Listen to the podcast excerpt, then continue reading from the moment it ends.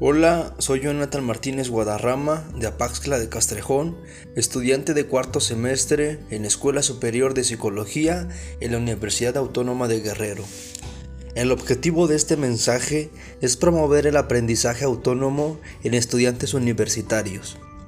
En el pasado, la principal fuente de aprendizaje y de descubrimiento intelectual era la escuela, por lo que a finales del siglo XIX el modelo pedagógico tradicional se ha estandarizado por lo que aún permanece hasta la actualidad, siendo el sistema educativo más práctico en todo el mundo. Es un modelo convencional con el propósito de cumplir las demandas y exigencias del maestro, sin ir más allá de expandirse, ser competente, limitándose a recaer en las instrucciones del maestro como resumir, subrayar y memorizar. A esto le sumamos la pandemia, que ha impactado en el futuro de los alumnos donde el contacto social ha muerto. Lo correcto es pensar en una estrategia que sea absolutamente transformadora, es decir, construir conocimientos, habilidades, actitudes y valores que le permitan al estudiante desarrollarse, a lo que llamamos aprendizaje autónomo. El estudiante se hace proactivo y selecciona la cantidad que estudiará y aprenderá por uno mismo sin necesidad de alguien más.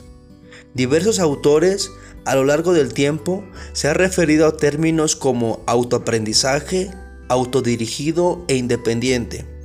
Según Piaget, el estudiante desarrolla la autonomía y habilidades para tener sus propias decisiones.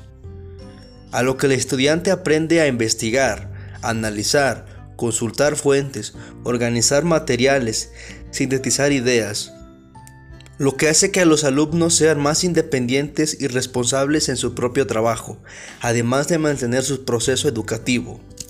Pues bien, se trata de una herramienta de motivación, aprender a aprender.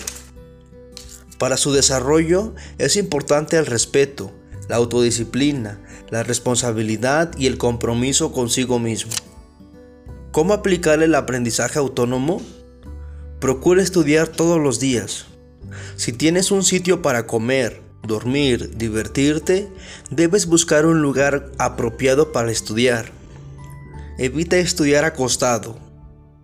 Hazte el propósito de aprender algo nuevo cada vez que estudias. Busca aplicar lo que aprendiste. Nuestro trabajo es encontrar la aplicación y la utilidad.